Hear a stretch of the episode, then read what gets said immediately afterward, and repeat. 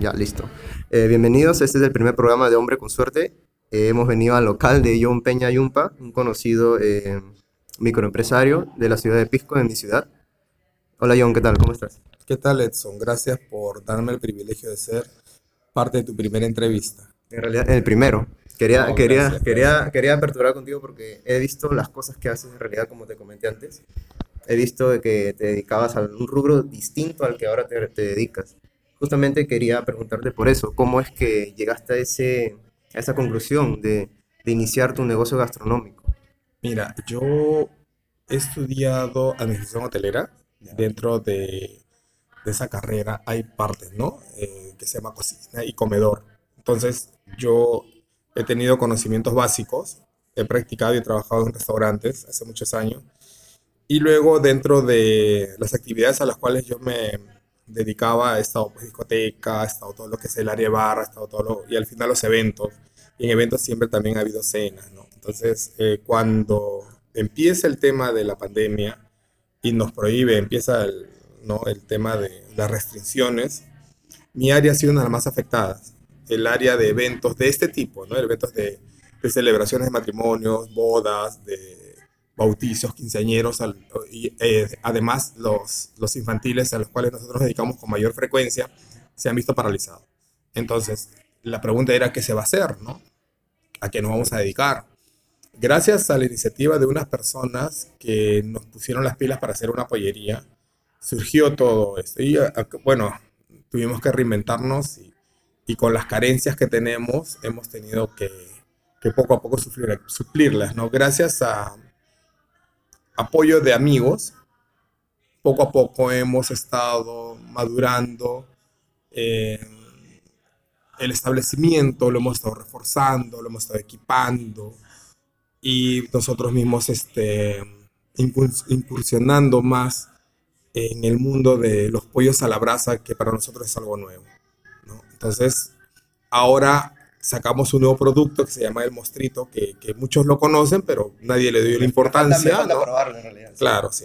Y, y gracias a Dios ha pegado, ¿no? Y, y estamos, ahí estamos para, para brindarles a todos eh, el, este plato que para nosotros es nuevo, para muchos ya lo conocían, pero ha gustado bastante, ¿no? Tenemos unos secretitos en los ingredientes. Eh, me comentaste que, que tus amigos te ayudaron. Sí. Sí, dime, eh, ¿esos amigos o esas amistades las conociste en el rubro de los espectáculos, por así decirlo? Sí, mira, eh, cuando todos nos quedamos al aire y la pregunta era qué íbamos a hacer, entonces, así como uno apoya, ¿no? Hay momentos en que puedes pedir los favores que hiciste en algún momento, ¿no? O sea, hay una frase que dice, favor con favor se paga. Exactamente.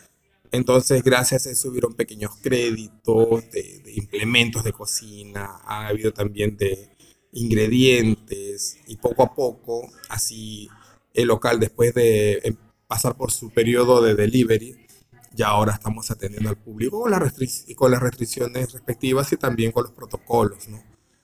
Poco a poco nosotros nos estamos también... eh, como, eh, ¿cómo te puedo decir? Te quiero decir, poco a poco nosotros estamos llegando a un público que no nos conocía en ese rubro. Y gracias a Dios, bueno, estamos continuando y podemos nosotros este, brindarles este servicio que en realidad yo me sorprende que haya gustado. Eh, yo estoy seguro de que te está yendo bien. Yo vivo aquí y estoy viendo todo lo que se está formando alrededor de este negocio, ¿no? Pero yo estoy seguro también de que tienes experiencias malas con algún negocio que has tenido. Sí, eh, mira, que nos esté yendo bien, nos gusta el servicio, en primer lugar. Que nos esté yendo bien económico, que sea un negocio súper rentable, no, ahorita eh, todavía el pollo como ingrediente principal está en precio elevado. Está bajando, pero hemos pasado unas temporadas muy duras, porque también muchas personas pensaron que la pollería era una actividad rentable y aparecieron varias que ya están desapareciendo también, ¿no? Porque quizás su producto no pegó o porque ellos pensaron que ese era otro negocio más fácil, ¿no? Entonces, no, a nosotros tampoco. Nosotros estamos cubriendo costos y trabajando duro, trabajando duro para mantenernos.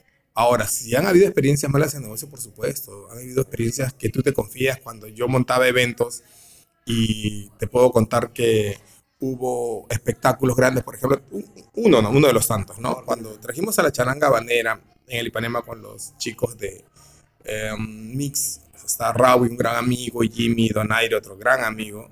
Trajimos la charanga bandera, fue un boom, un boom, fue bacán, ¿no? Y se, la gente lo pidió de nuevo.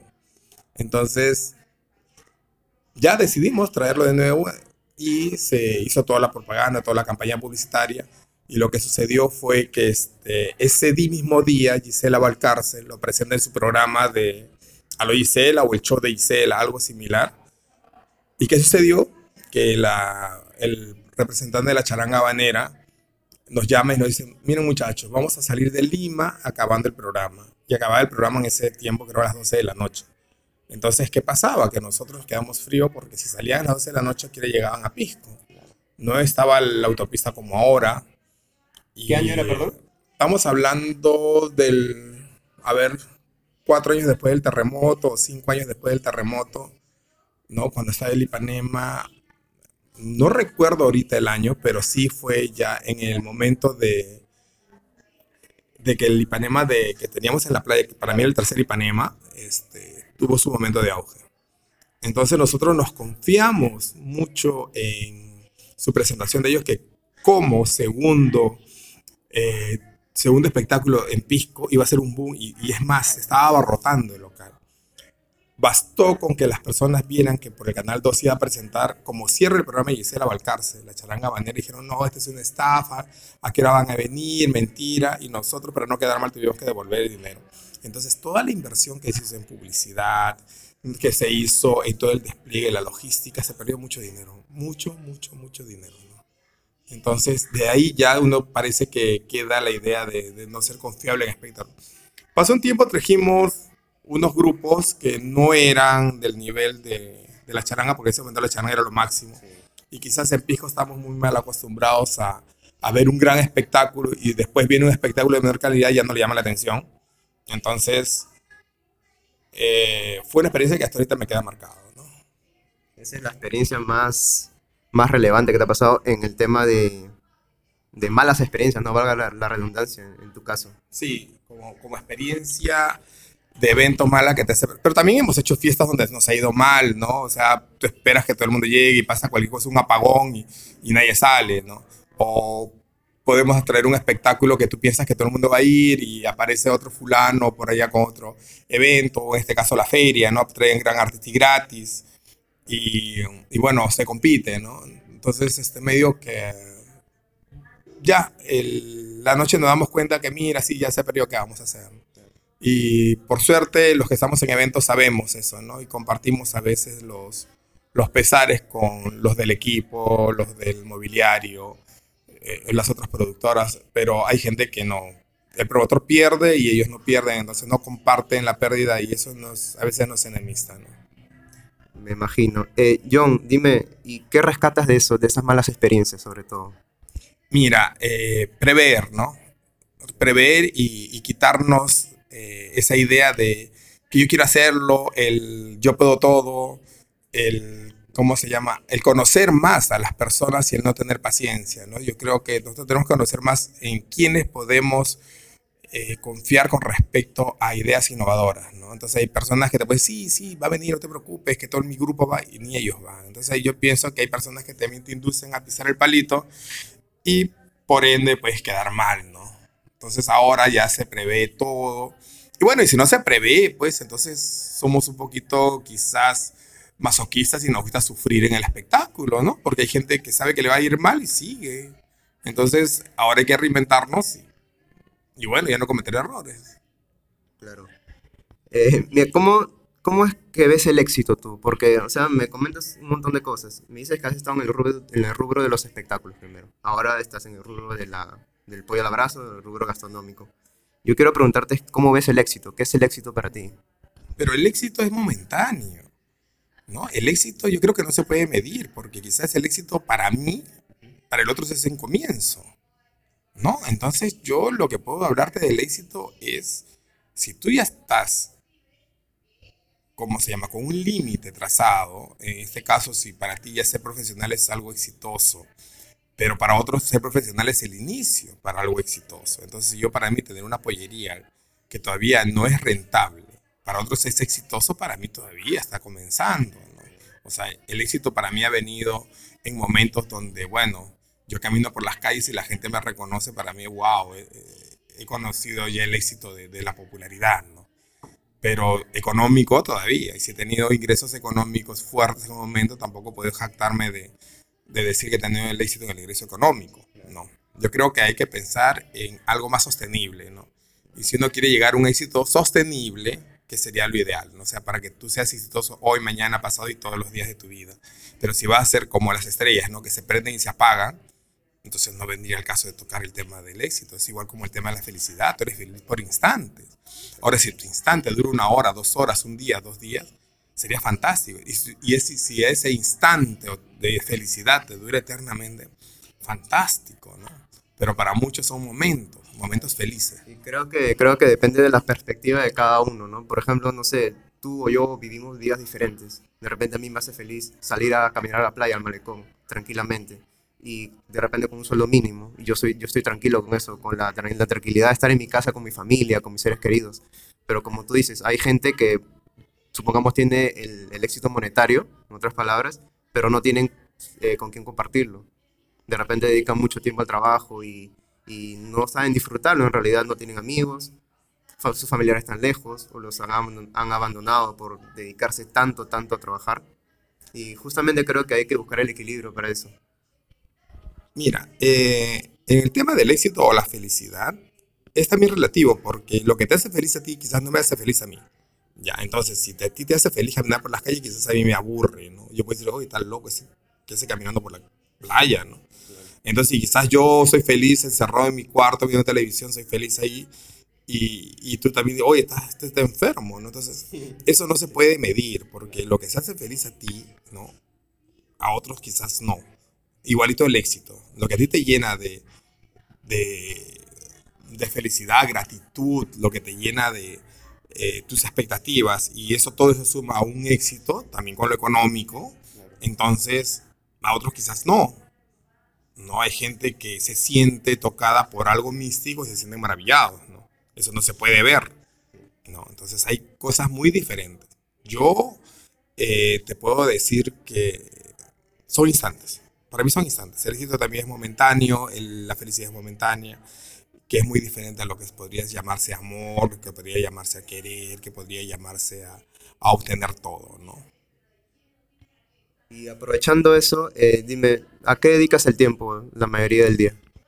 Yo trato, yo soy una persona que, que me encierro mucho en la imaginación. O sea, yo vivo feliz con lo que me imagino.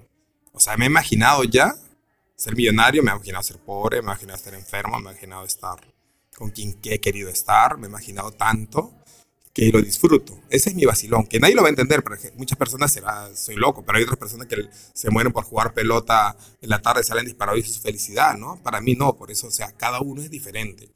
Yo estoy feliz imaginando. Yo ya hice en mi imaginación grandes espectáculos, porque no voy a esperar que una autoridad o que a alguien se le ocurra hacer un gran espectáculo. Yo siempre he dicho a mí, si creen que soy bueno en algo, aprovechenme. No, aprovechenme. Justamente, ¿cómo, cómo ves el tema de acá de la burocracia en la ciudad? El, el, tema de la municipalidad, las restricciones. Ya. Si hay restricciones, si hay burocracia, eso es la persona que quiere esperanzarse en ellos, ¿no? ¿Me entiendes? O sea, eh, hay una frase bien interesante que mi madre me dijo, ¿no? Yo no quiero ser un pretexto para tus éxitos o fracasos. Entonces, que la municipalidad, que los trámites no sean un pretexto para éxitos o fracasos. Que, que la política, que el presidente, eh, porque Vizcarra, porque el otro, porque Merino, porque lo sacaron, no sea un pretexto para éxitos o fracasos. En los peores gobiernos, no solamente en el Perú, en la historia, hay gente que ha hecho mucho, mucho dinero. Y en los mejores gobiernos, en las épocas de bonanza económica, hay gente que ha ido muy mal. Entonces, yo creo que no hay que tener pretextos. ¿no? Hay costumbres. Eh, hace unos días a un periodista le dije, ¿no? Me acordé de esa frase, ¿no? Dice, costumbres, viejas costumbres no dejan al mundo correr. Las quieras o no las quieras, son costumbres de ayer. El hombre lleva cadenas que el mundo les ata al nacer. Costumbres, viejas costumbres, no dejan al mundo correr. ¿No? Creo que, creo que eso se puede resumir en que, no sé, algo más, más moderno que se puede resumir en que tienes tanto en este mundo. Obviamente ahora hay más oportunidades que antes. Entonces el mundo de antes solo tenía que hacer o dedicarse a una cosa, salir adelante como sea pero ahora tenemos esa oportunidad que a la vez nos limita. O sea, tenemos que escoger entre varias cosas y ya nos abrumamos muchas veces. Yo como joven eh, he tenido que escoger, por ejemplo, en estudiar. Y hay gente que no, no ha tenido esa oportunidad de que le den de escoger para estudiar algo. Entonces se dedican a una sola cosa y lo hacen bien. No sé si sea tu caso también. No, no, no, no, no. no. Las oportunidades han habido de acuerdo a las circunstancias. Años atrás no teníamos internet y nos comunicábamos. Muchos años antes no había teléfono y la gente se comunicaba. O sea, siempre ha habido una forma de llegar. Quizá los avances no han sido tan rápidos como ahora, porque por ahí he escuchado donde se ha medido que el avance de la humanidad en los últimos 10 o 20 o 30 años, digamos, ha avanzado mucho más rápido que durante mil años, ¿no? Por la tecnología, por pero, pero también hay que, hay que, te pongo un ejemplo, ¿no? Que te puede resumir mucho.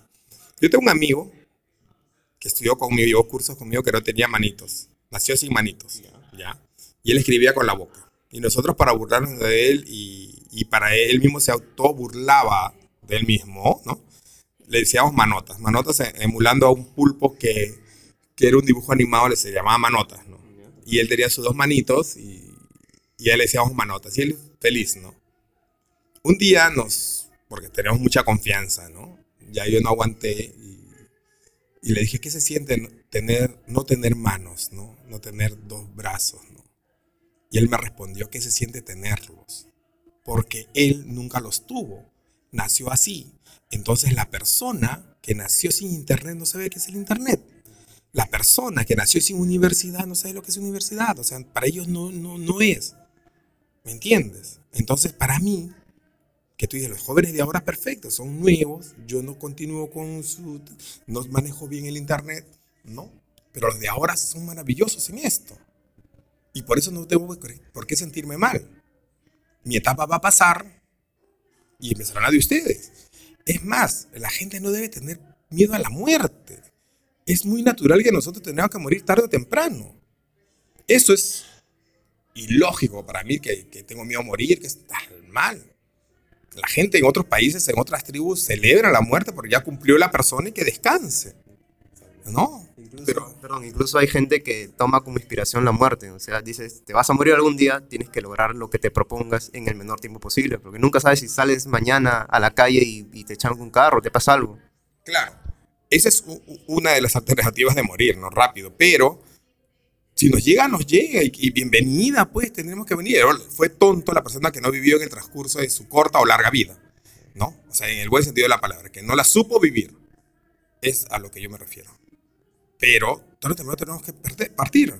Tenemos que partir porque es parte de la vida. O sea, uno nace, crece, reproduce, muere. Esas son cosas de la vida normal. No, no podemos hacer nosotros algo que, que la gente tenga miedo a la muerte. Es más, la muerte la, la identificamos como una calavera, como cosas feas visualmente. No es un marketeo que nos han creado gente para, para hacernos temerosos. Es una de las cosas que la nueva generación debe hacer, que la gente no tenga miedo, que no tenga miedo al éxito, que no tenga miedo al estudio, que no tenga el miedo al dinero, que no tenga miedo a levantarse temprano. Hay una idiotez de mucho que tengo que dormir ocho horas, porque si no me arrugo. Entonces, arrúgate, pero ten, ten éxito. O al menos inténtalo, ¿no? Claro. No hay necesidad de dormir ocho horas. Este, había un famoso comediante, creo que era Carbonell, este, español, pero recae en Perú, que tuvo un récord. él dormía, dice que dormía cuatro horas y era suficiente. Entonces él está viviendo mucho más que dos vidas. Ahora, si ustedes sacan su cuenta que duermen ocho horas diarias, otros duermen hasta más. Si fuera ocho horas diarias, amigo, tú vives 30 años y ocho es el 30%, la tercera parte de tu vida, de, de, de tu día. Entonces, has dormido 10 años. ¿No? ¿Y de qué te vas a quejar? ¿De qué? ¿Que estás esperando que el país te regale estudios, que te regale todo, cuando no haces nada por conseguirlo? Por favor. No, no debe haber pretextos. La gente peruana, pisqueña, está llena de pretextos. Y eso es algo malo, algo que nos atrasa. Culpar a otro es algo. Yo también tuve un momento en mi vida que culpaba al resto, ¿no? Y eso está muy mal. Veo que en realidad me sorprende porque veo que tenemos muchas cosas en común. Yo tengo una cierta parte de, de mi cabeza que piensa así. O sea, también voy por ese, por ese rubro, pero no soy independiente. Busco ser independiente, sí. Y justamente te quería preguntar, eh, ¿cómo es la vida de un independiente, sobre todo en provincia? Mira, si quieres ser independiente, primero tienes que tragarte tu vida. El día que tu vida sea un desastre, tu vida personal sea un desastre, y lo laboral sea más pegado a lo que tú, tú sueñas, yo creo que está cerca al éxito.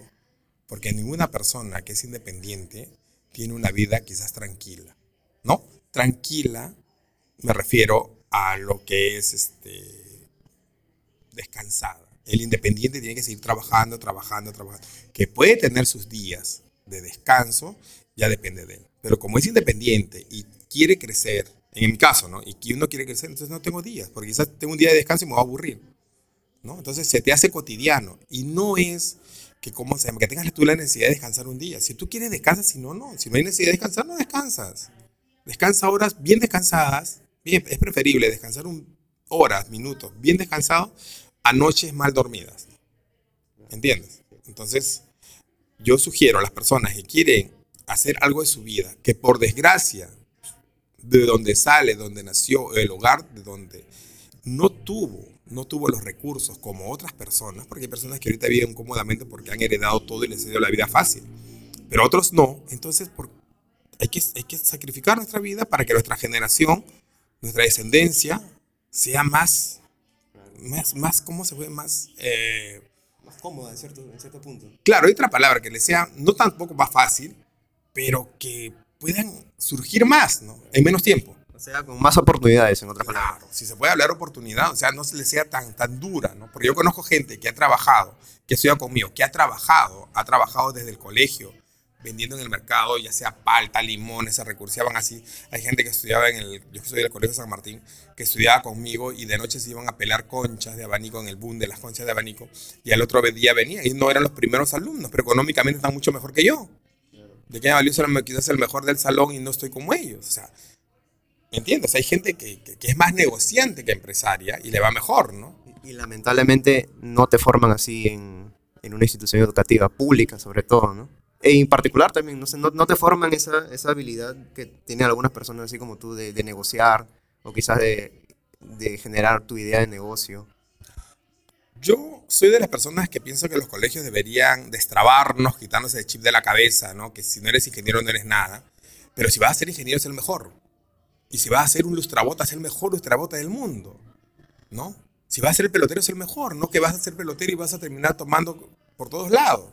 No, para mí es una idea. Pero también uno tiene que pensar, o sea, para, si tú sabes que siendo pelotero hay gente que lleva el éxito, pero ¿de cuántos ¿cuántos terminan bien? O sea, si estamos hablando, ¿cuántos en el Perú juegan pelota o sueñan con ser un Pablo Guerrero?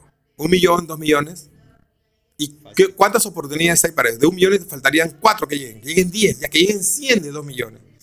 Entonces estamos hablando de casi millón ah, novecientos mil cien que van a tener su vida al tacho.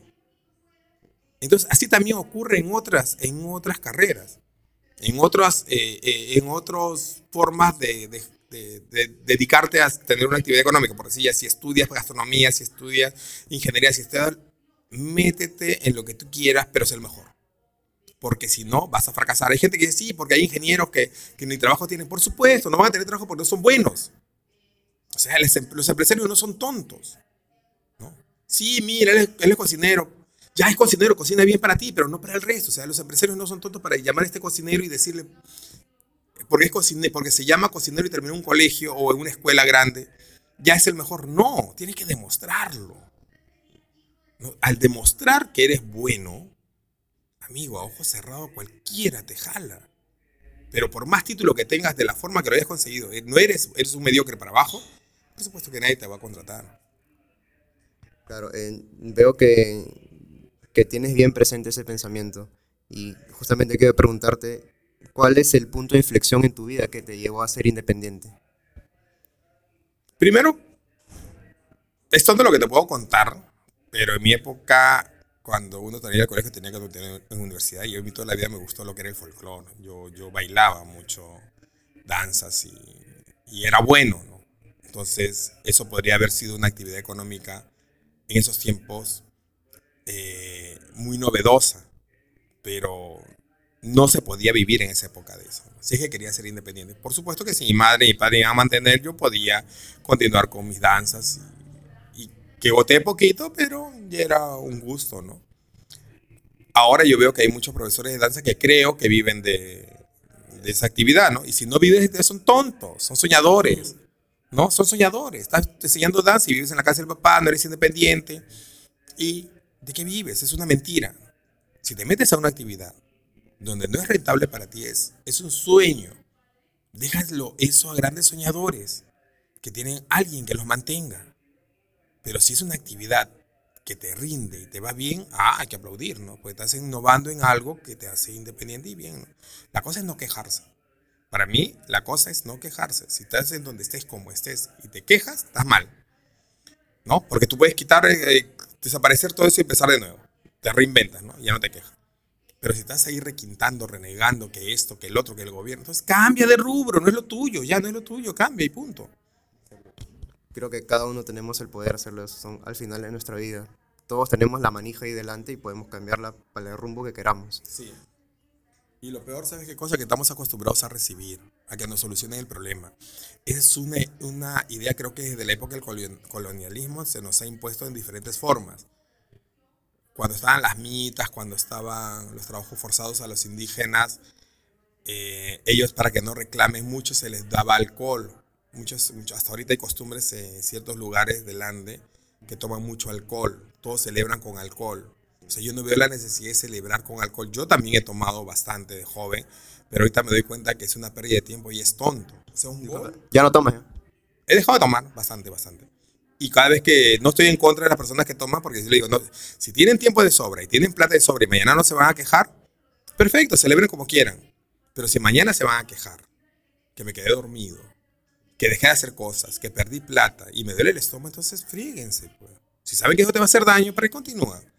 Y es más, todavía hay mucha gente que se jacta de que se ha tomado bastante como si fuera un logro. Esa es una mentalidad estúpida de los peruanos. Como para mí fue estúpido decir que somos el país con la mejor hinchada del mundo. Es una idiotez y una estupidez. Se lo digo a cualquiera y se lo discuto a cualquiera.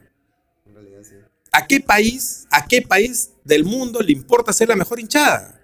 ¿Tú qué cosa crees? Que China, eh, Rusia, Estados Unidos, Chile, Brasil, no quisieran ser la mejor hinchada del mundo y podrían competir? O sea, Perú, ¿con quién compitió para ser la mejor hinchada del mundo? A mí me gustaría saber que, que Filo Valenzuela o alguien me diga, yo sabes qué cosa todos los años ha habido, se le ha premiado la mejor hinchada y los países grandes han concursado. ¿Qué países han ganado antes la mejor hinchada del mundo? Creo que recién se inventó incluso. Eso me parece una guachafada, es como decir qué cosa, hoy el más borracho del mundo vamos a premiarlo. Y que gane Perú, ¿no? Ah, qué bacán, ¿no? Los peruanos son los mejores borrachos. Ah, bravo. Eso es estupidez. ¿Tú crees que hemos entrado en, en un círculo de comodidad por las cosas que tenemos o por las oportunidades justamente que te dije que tenemos? Yo creo que estamos entrando a descubrir cosas que a nadie le importa. Eh, no quiero entrar en un detalle, yo he estudiado hotelería y me codeo con mucha gente siempre gastronómica, tuve la oportunidad de salir fuera del país también. No quiero ofender a nadie, pero también me gustaría saber, me gustaría saber, como atractivo turístico, cuántos países les importa ser un atractivo turístico gastronómico. A ver, ¿a cuántos países, a cuántos países les importa ser un atractivo turístico gastronómico? O sea, que vayan. Por ejemplo, si vemos la mejor gastronomía del mundo, ya Francia. ¿Acaso Francia la gente va a comer? No. La gente va a ver la ciudad, va a ver moda y después va a comer. Por ejemplo, yo iría a Francia, primero a ver el teatro de la ópera. Mira, mira mi escala, yo como persona. Segundo, ya, iría a ver los Champs-Élysées. Tercero, iría a ver este, el Palacio de Versalles. Mira mi escala. Cuarto, ya vería la torre, vería el Sena. Quinto, me tomaría un café frente al Teatro de la Ópera.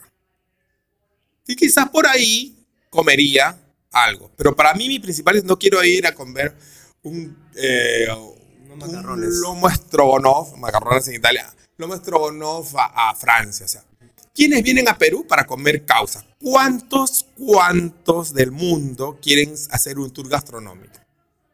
Dime, dime eso. ¿Cuántos del mundo? O sea, yo, tú estás en un país, mira, vámonos a Chile a comer. No. Oye, vámonos a Ecuador a comer. No.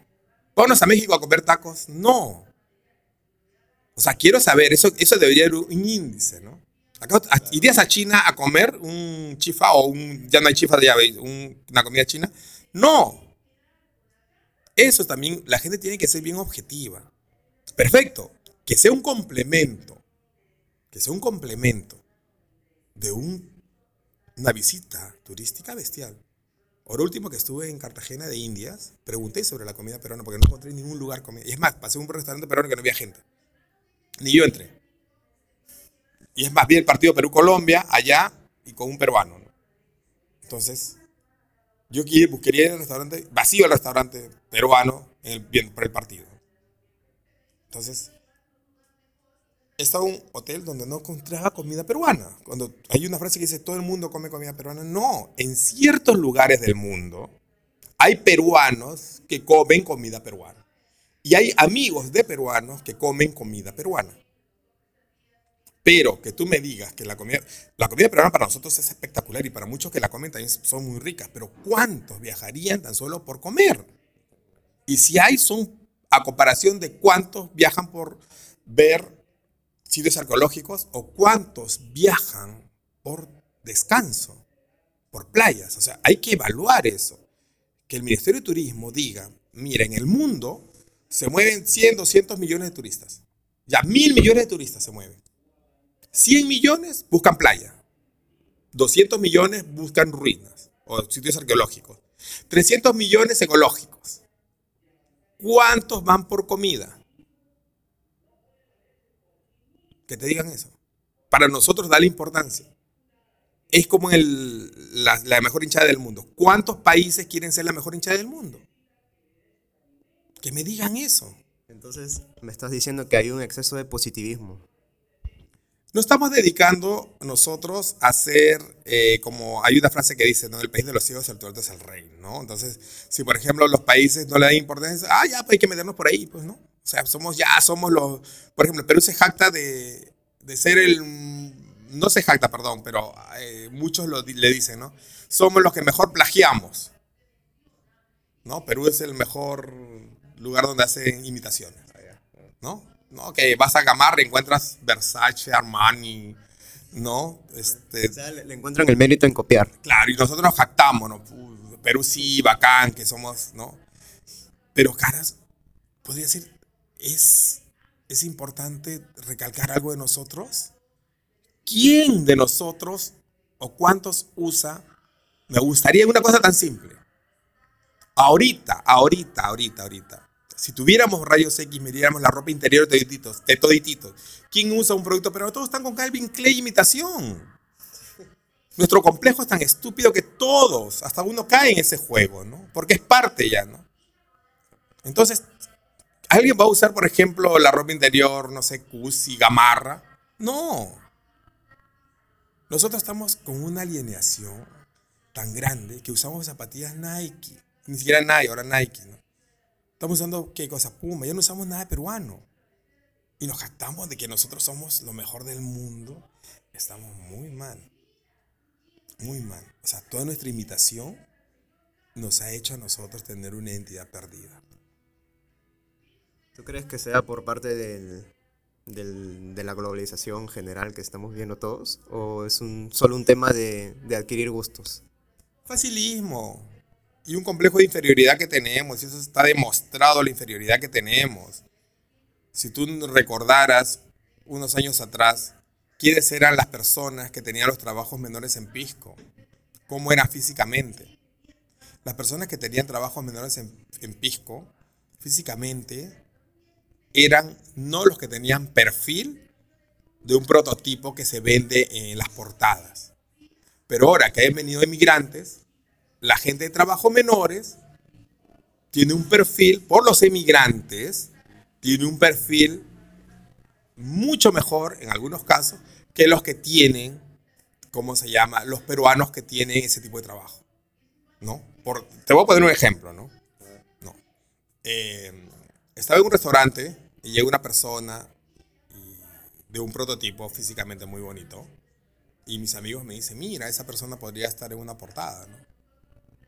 Entonces, sí, ¿no? Mira, estábamos nosotros justo eligiendo una persona para una portada. Y, y esa persona llega, te pide conversar con la persona que te quería conversar y cada rato miraba hacia la puerta, ¿no? Y nosotros vimos un carro, ¿no? O sea, era su carro, seguro ha dejado. Claro, en Perú cualquiera se roba un carro, decíamos, ¿no? Qué tonto. Y en un momento el carro toca el claxon y el pata sale. Bueno, era una persona. ¿Y sabes lo que hizo? Chapar una bolsa de cancha. Y se la llevó en la espalda a seguir vendiendo su cancha. ¿No? Entonces yo dije, yo aplaudí. ¿no? Y la porquería de gente que somos, unos cuantos, que jamás tomaríamos este trabajo como actividad económica, por nuestra vanidad tonta, ¿no? Se mataban de risa, ¿no? Porque mira las enteras. ¿Quiénes son los enteros? Personas delante. ¿Quiénes son todos los de trabajos menores? Personas delante. Pero ahora, los mejores reinventones han sido los venezolanos, que son profesionales, que son abogados, y están vendiendo café, bueno, también un poco de gente de, de otro nivel o de estrato social. Pero ellos han hecho que un trabajo menor no necesariamente tiene que también tener un físico menor. Aunque el físico menor no existe, ¿no? Sino que nosotros consideramos físico menor a personas muy alejadas de los estereotipos que nos mandan las portadas de ciertos, de ciertos, ¿cómo se llama? Este, eh, revistas de moda, de moda, ¿no? Entonces, es así. tuvieron, tuvieron que venir del extranjero para, para cambiar en algo esas cosas. Claro, por supuesto. O sea, ni siquiera salió de nosotros no salió de nosotros. A ver, recuerda quiénes eran los ambulantes en el Perú. ¿Quiénes eran la gente que vendía, estaba en los trabajos menores? Cuando tú veías películas del extranjero, donde veías a gente los trabajos menores, por decir, aunque ningún trabajo para mí es menor, ningún trabajo es menor, pero nosotros consideramos trabajos menores, por ejemplo, los que recogen basura, todas esas cosas. ¿Quiénes son? Hasta eran discapacitados, porque nadie quería darle otro trabajo. Era una vergüenza decir, ah, yo trabajo acá recogiendo basura. Es un trabajo normal. Pero sin embargo, ¿quiénes son? La gente que físicamente, para nosotros, es no, ¿cómo se llama? No cercana a lo que son los estereotipos. ¿no? Entonces, cuando en otro país, ojos claros, piel clara, rubios, es genérico. Entonces, esos complejos estúpidos deberíamos quitarnos. ¿no? Y eso se llama, hay que ser sinvergüenza en el buen sentido de la palabra, no hay que tener vergüenza. ¿no? Tú no te has pasado eso, yo sí lo he pasado, porque he tenido mis hermanos, nosotros, bueno, tú sabes que todos tenemos de Ingi de Mandinga, como dice la canción. Tengo hermanos blancos y escuchaba, mira, este es, ah, él es tu hijo blanco, le decía a mi mamá, ¿no? Él es el blanquito de la casa, ¿no? ¿Y por qué? Porque vale más. Yo he escuchado después, este, cuando visitaba a ciertos amigos, mira, este hijito me salió con ojos claros. ¿Y qué? Porque te salió con ojos claros, ¿vale más? No, incluso esa, ese, ese chiste estúpido que dicen, o se, están con una, una chica de raza negra, morena, o con un chico moreno, y dicen, no, vas a o malograr la raza o vas a mejorar la raza. Sí, es cierto. Nosotros tenemos un complejo racial increíble, amigo. Increíble, que no nos deja avanzar. No nos deja avanzar. Es más, nosotros acá en Perú, tú diferencias quién es pobre y quién es rico por el aspecto físico. En otros países tú no te das cuenta. Una amiga me contó hace muchos años, cuando estaba hablando del 87, y hasta ahorita se me, que ella venía del Oktoberfest, que para mí era, ni conocía esa palabra. Ella estaba en Alemania, y ella me dijo, yo en Alemania todos son iguales. Tú entras a las, al Festival de la Cerveza, ¿no? Y tú puedes estar sentado con el dueño de la Volvo a tu derecha y estás puedes estar con el que recoge basura a la izquierda y todos son igualitos. Y cuando estuve en el carnaval de Río de Janeiro pude ver eso. Cuando estuve veraneando, eh, yo era un indiecito eh, en Copacabana y ver gente preciosa que ama su cuerpo, que ama su físico y su, esbeltez. Y yo era un don nadie. Y acá en mi barrio era el bonito del barrio. ¿No? Y pude escuchar a uno de ellos que me dice amigo y me dijo, ¿de dónde eres? Y yo pensaba que era mexicano. Y dice, peruano, no, pero peruano y puro, No son puros indios, me dijo. Mira, siendo frontera. ¿No? Le digo, y playa también. Y entonces, ah, ¿y tú te quieres venir a vivir? No, yo salí de turismo, le dijo. Me quería disfrutar del carnaval y esto que el otro. Justo él, él le tocaba bailar conmigo posterior, cuando unos días después, ¿no? Entonces, este... Y yo le digo, ¿ustedes qué tal? ¿Cómo saben? ¿Ustedes también quieren emigrar? No, me dijo, nosotros para qué, todo el mundo nos viene a ver.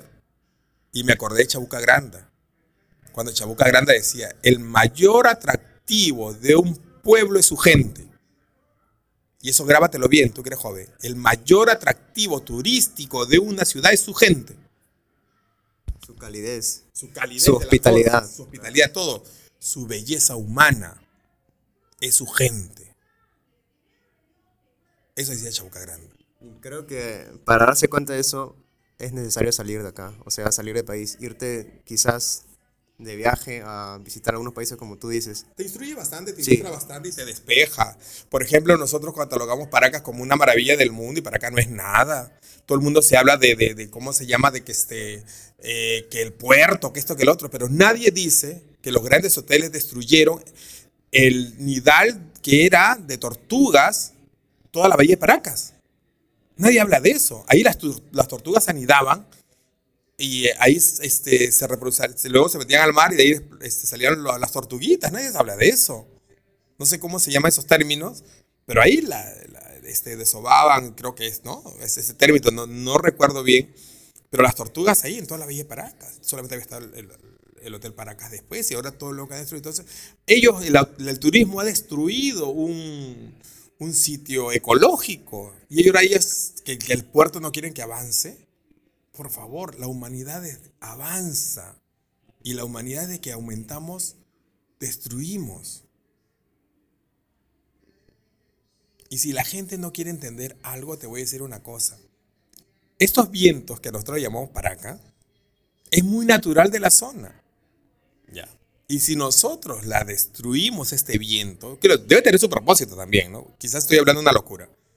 Pero nosotros la estamos destruyendo, la estamos aumentando o está disminuyendo la frecuencia con los edificios que construimos. Yo me acuerdo cuando unas paracas eran tan fuertes, ¿no? Duraban tres días y eran, nos enterraba todos, ¿no? Inclusive caían las antenas de conejo que uno ponía encima de esas antenas aéreas que uno ponía en los techos de casa porque no había cable como ahora. Se caían, ¿no? Pero ahora que se va construyendo ya casas de dos pisos, tres pisos en las Américas nos protegen, ¿no? Entonces nosotros estamos rompiendo algo natural, que es la paraca, o la estamos disminuyendo, bloqueándola con ciertas construcciones. Ahora, ¿eso es bueno o eso es malo? Eh, mira, justo te iba a preguntar eso, o sea, ¿cómo dividimos el tema de una inversión privada que no, trae ganancia a la ciudad, ¿no? sobre todo a la gente de Paracas? Es innegable que ha traído trabajo para la gente. Entonces, ¿cómo dividimos eso y, y no malograr nuestro, nuestra zona turística, nuestra zona natural, ¿no? Mira, eh, hay dos cosas que tienes que que tomarlas en cuenta. Una cosa es un atractivo turístico y otra es un recurso turístico. El recurso turístico es cuando tienes algo que puede ser un atractivo turístico y todavía no lo has explotado. Entonces, cuando ya es un atractivo turístico, es algo que ya lo estás explotando o lo estás promocionando. Ya pasa a ser, ¿no? Por ejemplo, puedes decir, mira, la Laguna de Morón todavía es un recurso turístico, pero no es un atractivo, se está promocionando. Quizás algún día se convierte en un atractivo, ya está dentro de todo el circuito. Incluso de repente se convierte en la nueva Huacachina, que está todo horrible, todo cochino. Claro. Bueno, tuvo su momento, pues la gente no lo supo cuidar, ¿no? Ahora tú llegas, igualito nosotros, ¿quién no va a la playa y se orina y hace sus heces también en la playa? Nadie cuida, ¿no? ¿Quién no bota su, su gaseosa, sus bolsas? ¿Quién no ensucia, ¿no? Si nos han acostumbrado así. Si nuestros padres, estamos en una mototaxi, si nuestros padres pa, tiran sus papeles por fuera. Desde ahí empecemos, ¿no? Si nosotros mismos sacamos las bolsas de basura fuera de la casa, porque nos han enseñado así, porque es costumbre, ¿no? Entonces cambiar eso, ¿cuándo? Si tú sales y siempre, siempre vas a encontrar, después de unos tragos, la gente gritando en la calle. Vas a meterlos presos, vas a encerrarlo a todo. Entonces nuestro ecosistema está sufriendo. con respecto a la reserva, ya, tarde o temprano eso va, va a pasar. Hubo un terremoto que se cayó la catedral. ¿No? Eso es parte de la evolución, de la mutación de la Tierra tarde o temprano puede aparecer un volcán y la raza humana desaparece. incluso yo este, tengo esta, este pensamiento de que la gente de acá de Pisco, de la ciudad, tiene bastante potencial. O sea, he conocido, en mi corta vida he conocido un- unas cuantas personas que, que tienen esa habilidad, por ejemplo, de comunicación o de hacer las cosas. O quizás no habla mucho, pero se mueve o hace que sucedan las cosas. O sea, tienen esa habilidad, pero no lo saben enfocar bien y muchos se enfocan en quizás robar, delinquir, como tú dices, eh, hacer cualquier cosa no productiva. O sea, si tan solo se pudiera enfocar en algo bueno eso, yo creo que y ciudad, y no solo ciudad, incluso Ica, toda la región Ica, yo creo que no, tiene, no le falta nada para crecer. Uno como sociedad y otro económicamente. Claro. Mira, eh, sobre la delincuencia y, el facilismo, para muchas personas es el sitio de que ha empezado la humanidad. Ya, desde que empezaron los, los hombres, los homo sapiens, los cavernícolas y en los animales se ve, ¿no? Que uno se puede esforzar para sacar una fruta, la fruta cae y el otro el de abajo se la lleva, ¿no? Eso ha existido siempre y va a existir siempre. Entonces, que se haga, que se pene, que se eh, controle, eso va a ser quizás bastante difícil, mientras por otro lado se fomenta, ¿no? ¿Cómo lo fomenta el resto? La misma, el misma, la misma gente del barrio, los mismos familiares, tiene su hijo delincuente y lo cubres, ¿no? Tiene su hijo que bota la basura y lo cubres y lo celebras, ¿no? Desde ahí estamos mal, desde la casa está mal, ¿no? Entonces la delincuencia va a ser siempre por gente que le faci- facilitan todo. Y acá no hay esperanzarlos en el gobierno. Claro. Y también creo que es por la vida que pueden llevar, ¿no? Quizás no ven otro, otra meta. O sea, por ejemplo, están en el barrio y ven al, al líder de la pandilla, supongamos, y solo ven eso. O sea, esa es su meta. Ese es lo que ven ellos. O sea, no, no tienen otro ejemplo a seguir. Entonces, yo siento que tanto personas como tú o otras personas que tienen negocios son una buena influencia para la ciudad. Porque mira, tú me cuentas que eh, solo has estudiado eh, hotelería, me dijiste, con, con este, algunos conocimientos de gastronomía. Y mira, eh, creo que no estás mal, te está yendo muy bien. Yo hasta cierto punto que siento que eres un ejemplo, tanto tú como otras personas que tienen su negocio acá en la ciudad. Entonces, yo lo que quiero hacer con este proyecto es, es darnos cuenta de que sí tenemos personas valiosas aquí en la ciudad y que podemos enfocar todo lo malo de nuestra sociedad a algo bueno, a ser productivos. Mira, yo no creo considerarme una persona valiosa, pero si hay algo que puedan rescatar de mí, rescátenlo. No, yo no puedo decir que soy bueno, ¿no? Porque quizás te conoces más y te decepcionas. Yo no puedo pensar que también tú eres un chico, el prototipo del ideal, ¿no? O sea, no, no todos somos pepitas de oro para caerle bien y gustarle a todo el mundo. Pero si hay algo rescatable, de ejemplo, de, de, de vivencias, de algo, rescátenlo. No solamente de mí, de mucha gente, hay que rescatar, pero también si hay cosas para acusar, que se acuse, ¿no? Entonces, ustedes, como nueva generación, preocúpense primero. Olvídense de la paz mundial, del amor al prójimo, de cositas así que son preguntas y certámenes de belleza. Preocúpense en construir algo para luego compartirlo. Una vez una persona me dijo, John, no tienes nada y compartes. Tienes un pan y das migajas. Mejor construir un pastel, una torta, de una tajada. ¿No? Igual la frase que lo dijo Patty Wong y esa frase es antiquísima, ¿no? Enseña a pescar a la gente, no le regales pescado. Por eso estoy en contra, yo, John Peña, estoy en contra de las grandes chocolatadas que hacen en Navidad que le enseñan a la gente a mendigar. Yo no, si tuviera, yo que voy a ir a mendigar, que voy a ir a mendigar un chocolate quizás mal hecho. Y quizás no lo, no lo hacen con esa, con esa intención. Claro, claro, Por favor. claro, muchas veces lo hacen con, con el fin de figuretear, pero hay otras personas que sí conozco que lo hacen con buena intención, pero quizás no se dan cuenta del, del daño que lo hacen a la larga. De, a- de acostumbrar a esa gente a solo recibir y, y no quizás este, salir a buscar algo más. A mí me gustaría que la gente diga, oye, se acerca la Navidad, ¿qué nos vas a regalar? ¿Cómo que nos vas a regalar? ¿Por qué no dicen cómo intercambiamos regalos? ¿No? ¿Por qué no dicen eso? Oye, viene la Navidad, ojalá que el Juanito regale. Déjenlo Juanito en paz. Ustedes preocúpense en estudiar, preocúpense en progresar. A mí me gustaría más bien que premien a los, los mejores alumnos. Hay una frase bíblica que, que es bien interesante, ¿no? Hay que rescatar algunas cosas también, sin apología a ninguna religión. Que cuando tú eres bueno hay que darle más al que tiene más. Una gente no entiende, pero el que tiene más es por algo que tiene. Entonces hay que darle más al que tiene más. El que no tiene nada hay que quitarle porque no sirve. Porque no tiene nada porque no sirve. ¿No? ¿Para qué le vas a dar a una persona que no sirve? Claro, en todo caso tendríamos que, que por ejemplo, la gente que tiene sus negocios, eh, crear esas oportunidades. Y ya lo hacen creando su propio negocio. O sea, crean trabajo. Mira, nosotros generamos puestos de trabajo para mi pollería que es pequeña. Yo tengo más personal que una pollería grande. Porque yo veo que la gente necesita trabajar. A veces yo me estoy hundiendo por apoyar al resto. Y ese es un gran error mío, que yo también tengo que corregirlo.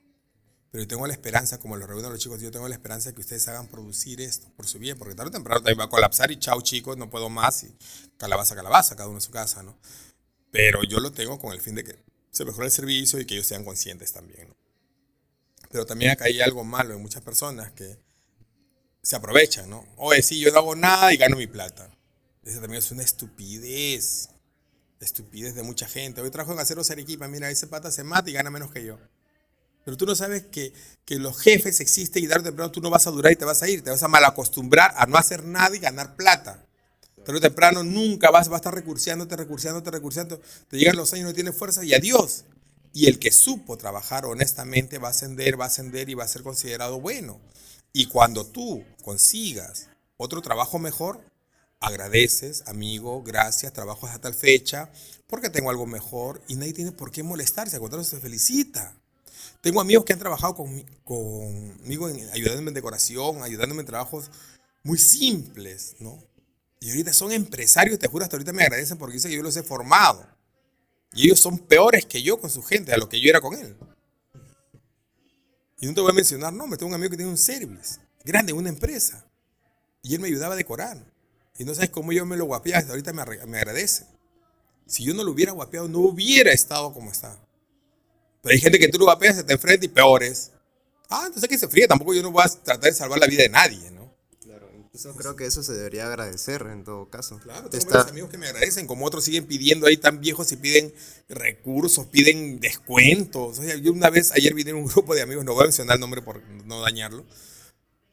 Tienen veintitantos años y qué cosa quieren que les regale. Es, una vergüenza. Es una vergüenza y es una falta de respeto a tu trabajo. No quiero mencionar sus apellidos, pero es una vergüenza para su familia. Sus hijos de veintitantos años, que, oye, John regala. ¿Y qué? ¿Están con los pelitos cortados? ¿Están bien vestidos? Es, son un asco de personas. son un asco de personas. Es una ofensa en realidad. O sea, no toman en cuenta. Para su familia. Para la familia. Para la familia de ellos, que no lo puedo mencionar su apellido. Pero yo le recomiendo a muchas familias que controlen así a sus hijos.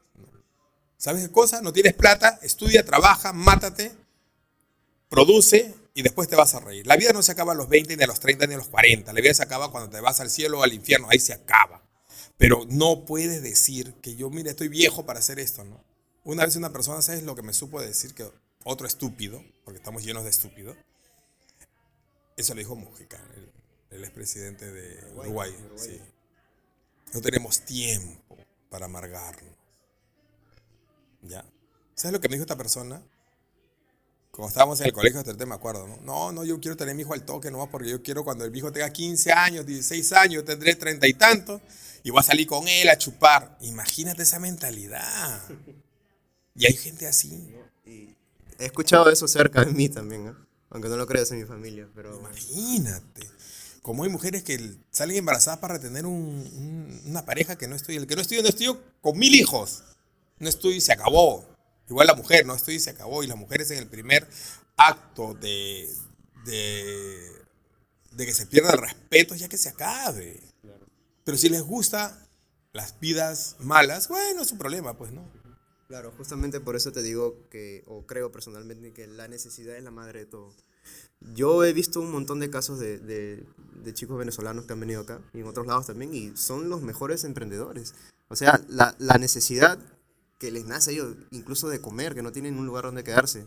Muchos de ellos son los que más este, sobresalen. Sí. sí, es cierto, hay gente que es muy ejemplar como también hay gente que no hay que tomar el ejemplo, pero como dicen, en todos lados se cuecen habas. Entonces, si esas personas, si esas personas merecen rescatarlas como trabajadores, enhorabuena, hay que darles oportunidad. Pero si te decisiones en el camino, por más que, o sea, hay que perder una cosa, es la confianza. Si tú confías en una persona ciegas, el problema es tuyo. Yo soy una persona que todavía cometo muchos errores. Por edad, por crianza por mi forma de ser, por lo que fuera, cometo muchos errores. Pero tengo personas a quienes yo admiro que saben controlar todo. Y eso es bueno. Y esas personas hay que rescatarlas. Pero la persona que no, que sí, que mira, tarde o temprano te van a hacer impuntuales, tarde o temprano te van a dejar plantado. Tarde o temprano esa gente crea hasta pretextos estúpidos para dejarte plantado. Y para ellos venir en estado etílico es como que... ¿Te ha pasado? ¿Te ha pasado? Sí, se sacan como que si fuera una maravilla, ¿no? Diciendo, oye, ayer he tomado disculpa. Y tengo que aplaudirlo. ¿No? Y cuando tú le sacas el trabajo hablan mal, yo le dije, no, si tú vas a hablar, yo voy a hablar peor. Entonces mejor estar como gente. Hay que poner mano dura. Si tú sabes que trabajas en un sitio donde no puede faltar, hasta tienes que comer bien, porque puedes comer algo que te va a hacer daño. Tienes que cuidarte. Hay mucha negligencia o accidentes que ocurren por negligencia. ¿Lo culpa de quién es? ¿Tú crees que la empresa hay mucha gente que quiere que le pase un accidente para que la empresa lo mantenga? Pero gracias a Dios ahora hay cámaras y un montón de cosas que las empresas hasta los votan por payasos. Esa es la palabra, payasos. O sea, vienes a trabajar, quieres que te pase un accidente, que te rompa la pierna para que la empresa te mantenga y todavía la familia te vamos a hacer un chongo a la empresa cuando este papa frita cometió el error. Incluso hay gente que no sé, pero le tiene miedo a que venga inversión privada acá. Por supuesto, porque la gente está, está mal acostumbrada a lo fácil. Que venga inversión privada. Si no hay ricos, no hay trabajo. Por desgracia tiene que haber gente millonaria, gente rica que crea empresa para que tú tengas trabajo. Exactamente. El sector privado es el único que genera riqueza. El pobre o los líderes de pobres quieren que todos sean pobres. Porque son las ovejas más fáciles. Las ovejas más fáciles de manejar es el pobre. Entonces hay que quitarle ese chip de la cabeza. No hay que ser pobre. Hay que surgir. Y si naciste pobre, trágate tu vida para que tu generación deje de ser pobre. Te tragas tu vida 5 o 6 años y eres alguien. Pero ¿qué hace la mayoría de la gente? Los emborracha, los hace el fin de semana, fiestas. Una vez le dije a una persona, rueguen que no me meta en la política. Y rueguen más que no gane. Porque te juro que haría unos cambios increíbles. Aunque termine preso. Yo que Juanito, que muchos alcaldes hubiera reconstruido el municipio, hubiera hecho unas, unas maravillas con ciertos fondos, aunque después me vaya preso. No me interesa. Pero no podemos perder tiempo. Tiempo y sobre todo dinero de la gente. O sea, yo reniego mucho de, de, supongamos, algunas obras de la, del, del, nuevo municipio que han hecho allá. Yo no sé por qué tiene que haber un, un, este, un adorno de piedras ni no sé qué. Puede ser un, una construcción simple. Entonces, yo reniego, ¿por qué? Porque gente de, es plata, perdón, de gente de, que tiene sus locales en, en el mercado y, y es, es, dinero en realidad que, que le falta a ellos. Es, es, dinero que le falta a ellos en realidad. Incluso hay igual mototaxistas. Eh, creo que tienen que pagar cada mes o no sé cuánto tiempo su brevete y, y todo es un, en realidad es un, un robo sistemático. No. A ver, a ver, a ver. Las normas están dadas y las leyes están dadas. Ya. Si yo abro mi pollería y sé que tengo errores acá, yo soy un idiota. Si yo tengo mi mototaxi y sé que tengo que pagar, ¿para qué me meto mototaxista? Claro. Tú no puedes cambiar el sistema. No, sí, o sea, yo entiendo. O sea, no, no, claro, no, no, se puede cambiar, pero a lo que yo voy es al derroche, al derroche, al, al derroche de dinero que hay. Por ejemplo, hacen un espectáculo gigante también. Yo sé, yo entiendo que es para para traer inversión. Pero a, comparar lo que se le paga a esas personas y a lo que se gana, yo creo que hay mucha diferencia. Incluso en las instalaciones de, la, de una municipalidad, supongamos, incluso sueldos que se pagan de gente incompetente que no hace nada o que trabaja menos que una persona que en el sector eh, privado. Yo estoy seguro que si pongo un funcionario de, de, cualquier municipalidad al sector privado no le van a pagar lo mismo. Y lo votan porque no son productivos. Sí, hay unas cosas también que, que no gustan, pero y ese es el sistema. Claro. Eh, una vez una pregunta me la hicieron muy interesante, ¿no? ¿Qué harías tú para cambiar pisco? Nada. Nada. Construiría otro pisco mejor y dejo los piscos así como está. Lo dejo ahí. ¿Para qué me voy a pelear con todo el mundo? ¿Para ser un mártir? ¿Para que la gente me recuerde como un luchador cuando no he hecho nada? Y, y matándome, luchando por acá, ¿qué es lo que haría? Nuevos flamencos, el municipio, ¿qué haría? O sea, ¿qué, ¿qué tendría que hacer para que la gente me recuerde? Si es que quiero que me recuerden. Pero si no me interesa que me recuerden, y es más, podría ser esto un acto vandálico y la gente me va a recordar más. Vas a Colombia y la gente más se acuerda de este, este ¿cómo se llama? Este, bueno, ahorita el narcotraficante, este, el famoso narcotraficante colombiano que, que, este, que hicieron hasta una novela de su vida. Pablo Escobar. Imagínate, tú sabes de Pablo Escobar y no sabes quién es el presidente de Colombia.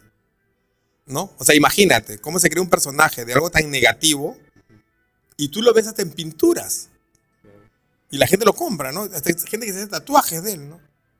Imagínate, ¿no? Entonces, ¿yo qué tendría que hacer acá para pasar a la inmortalidad, por decir? Si es que quisiera, si es que quisiera también. Entonces, yo una vez me dijeron, ¿sabes lo que yo haría? Enfrentarme a todo el mundo por un sistema. Yo haría, supongamos que me saque la tinca, o viene un árabe y me dice, o un millonario, yo te regalo 10 millones de dólares, fíjate lo que voy a hacer. Ah, perfecto, compro un terreno, a una nueva ciudad, siguiendo siendo, y con nuevas reglas. Y el que quiere vivir, por eso están saliendo los condominios, donde se ve más ordenado, mejor tipo de gente y gente más homogénea. ¿no? Y al que no le gusta, ¿qué hace ahí? Que se vaya. Entonces están saliendo los condominios.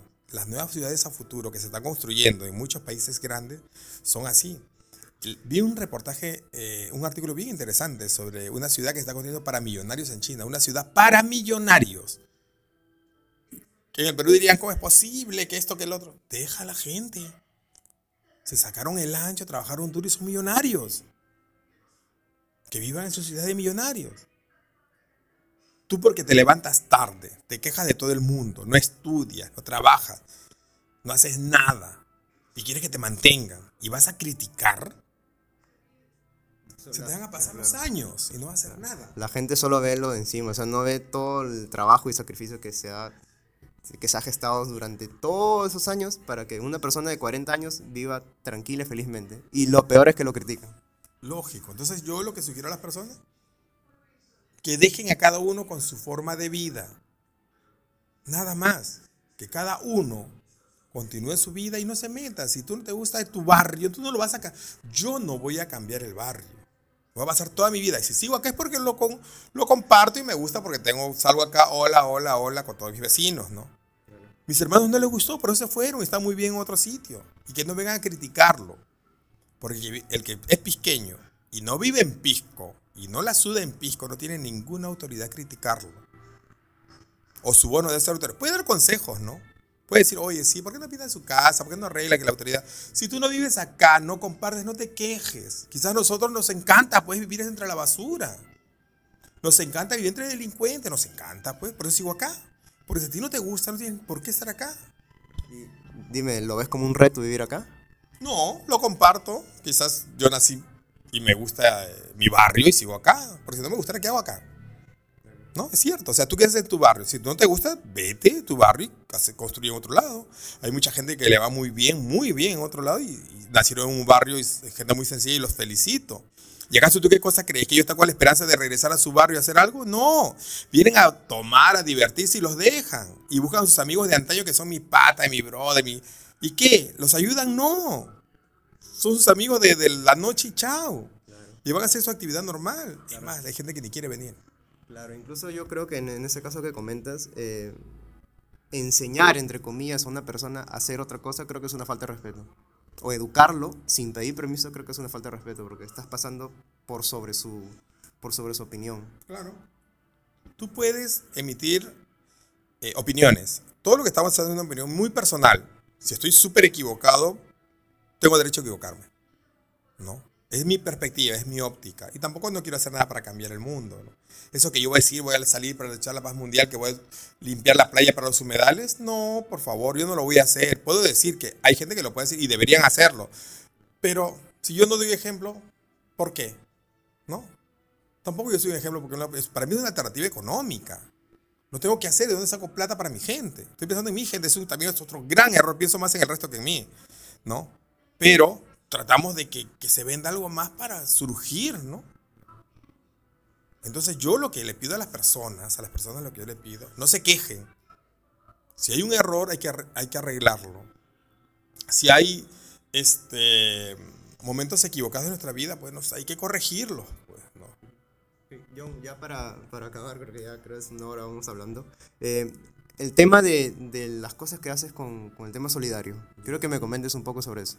Mira, nosotros, eh, hay una historia un poquito larga que un día lo tocaremos. Cuando nació la pollería no fue mía, porque yo lo alquilé a unas personas, que, muchachos que los vi con bastante em, interés, ganas, ¿no? No tenían nada, yo los apoyé bastante y lo único que pedí yo, porque tuve un mal un día antes de la pollería, porque para mí la pollería es un milagro, este, que vi la muerte cerca. Y si no la vi, la sentí, ¿no? Entonces, yo lo único que pedí, soy muy devoto de la Virgen de Lourdes, muy devoto con respeto y tampoco le digo a nadie que la siga, ¿no? El que la quiere seguir, la sigue. Igual como hay gente que es muy devota de la Virgen de Chapi, hay gente que es muy devota a sus creencias, hay evangélicos, musulmanes, y los respeto a toditos. Cada uno es libre, libre de creer en quien quiera creer. Es más, yo estoy, no estoy de acuerdo que en los colegios se enseñe religión. Si se enseña una religión, se enseñe todas. No hay ninguna que es la verdadera. No puede haber. La verdadera es la que tú quieres creer y tú la consideres verdadera porque tu Dios es diferente a mi Dios, ¿no? Y cada uno crea su Dios a su manera. Tu Dios te permite unas cosas, mi Dios no permite. Y no podemos guiarnos de una escritura que es la historia de un pueblo. No, eso yo también estoy, otro tema, un, tema que podemos tocarlo. Y si alguien lo cree, pues que lo crea, ¿no? Así como tú tienes miedo al pasar por una iglesia y no te persinas, hay gente que le importa un pepino. Hay hay gente que tiene miedo a pasar por debajo de una escalera o un gato negro y ya la gente se partió. Entonces, son creencias y costumbres, ¿no? Entonces, con respecto a la pollería, yo soy devoto de la Virgen de Lourdes. Y tampoco trato de que la, todo el mundo, si quieren saber la historia y pueden seguir, y con ella yo me curé. Tiene un agua que mi madre me trajo, que es de la Gruta de Lourdes, y con eso me he curado dos veces. Yo sí he visto el milagro. Mi fe, como, llámenlo como quieran llamarlo, pero en mí ha sucedido milagros. Entonces, esa tarde fue horrible para mí, esa mañana fue horrible que yo la verdad le pedí a la Virgen que me llevara porque no quiero sufrir más. No quiero porque fue horrible, fue muy horrible. Con decirte que yo pedí que me llevara. Porque ya estaba muy mal. Y si me va a dejar, que me dé una oportunidad. Entonces, cuando pasó todo eso, fue también así, rápido, como llegó, se fue.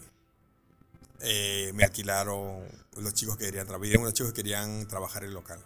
Yo me quedé sorprendido la pollería, Dios. Eso es una señal. Un día antes no tenía nada, el otro día tenía... Otros amigos aparecieron, mi otro depósito me dijeron, John, podemos trabajarlo acá. El mismo día, estamos hablando de la mañana que estaba muriéndome, la tarde ya tenía propuestas. Y al otro día estaban abiertos.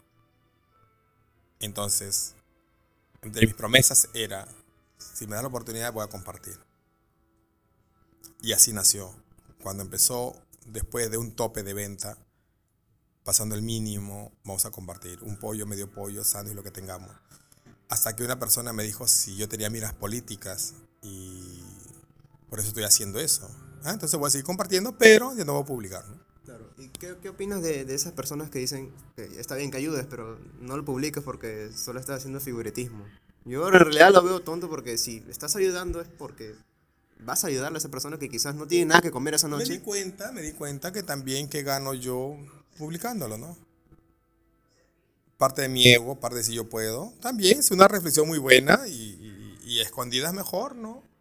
También, ¿para qué voy a hacer público? Yo veo que hay mucha gente que apoya y no publica, entonces yo te puedo seguir apoyando y no publico, ¿no? Yo invito a mucha gente, pero también este, quisiera yo más bien oportunidad como para hacer que premiar a los que están bien, ¿no? E, eso es lo mejor, premiar a los que están bien. Incluso este... Enseñar a pescar a la gente, para, ¿no? Para que consiga su pescado, ¿no? Yo creo que todos saben esa frase. Dicen que este, ser solidario en realidad es ser bien egoísta porque cuando haces ese acto de, de, solidaridad, de regalar algo a alguien, es para sentirte bien tú mismo. Esa es una reflexión nada más que... Sí, hay, gente que hay gente que le busca los cinco pies al gato y y hay que hacerle cuenta, pues, ¿no? Yo me siento bien y es que es una terapia, ¿no? Es una terapia, o sea, me sale más barato regalar algo y sentirme bien que ir a un psicólogo para que y pagarle al psicólogo. O sea, hay gente que también puede decir eso, ¿no? Para mí yo voy porque mucha gente se va a comprar, ya te alivias el estrés de las compras, dice que alivian el estrés, a la larga sale más barato que un psicólogo. Tú eliges ayudar a las personas. Yo elijo ayudar cuando tengo ganas de ayudar. Cuando tengo ganas también, no, no, y punto. ¿no? Porque a veces viene tanta gente a tocarme la puerta, no, no hay, no hay, aunque se molestan, ¿no? Yo no tengo ninguna obligación de ayudar a las personas. Nadie tiene obligación de ayudar a nadie.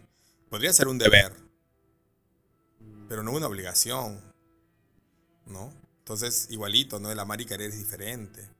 Entonces yo quiero, es para mí, ¿no? El amar, ¿no? El amar es compartir, es dar. Entonces, igualito yo no tengo la obligación de, de ayudar.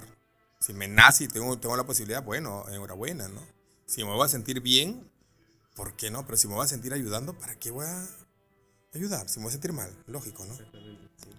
John, para finalizar ya ahora sí, algunas recomendaciones que creo ya nos diste un poco, pero para resumirlas, unas recomendaciones a, a la gente que quizás no sabe qué hacer o, o que quiere poner su negocio, son primerizos. Ya, primero, eh, métanse en algo, infórmense bien dónde se van a meter, ¿no? Porque quizás puedan rebotar, pueden decepcionarse. Segundo, prepárense para dormir menos, trabajar más, ser pulpo también, estar en todas. Este, ser constante, no arrepentirse. Y se van a arrepentir, pero tampoco quejarse, ¿no? No culpar, no culpar, no se quejen. No se quejen para nada. No se quejen para nada. Es lo primero, lo primero que deben hacer, no quejarse. Si se quejan, ya están perdiendo. No, cero quejas y cero pretextos. Mi madre me dijo, yo no quiero ser un pretexto para tus éxitos o fracasos. Y es lo primero que ellos deben hacer. Nada, nada debe ser un pretexto para éxitos o fracasos. Listo, muchas gracias John, creo que eso sería todo.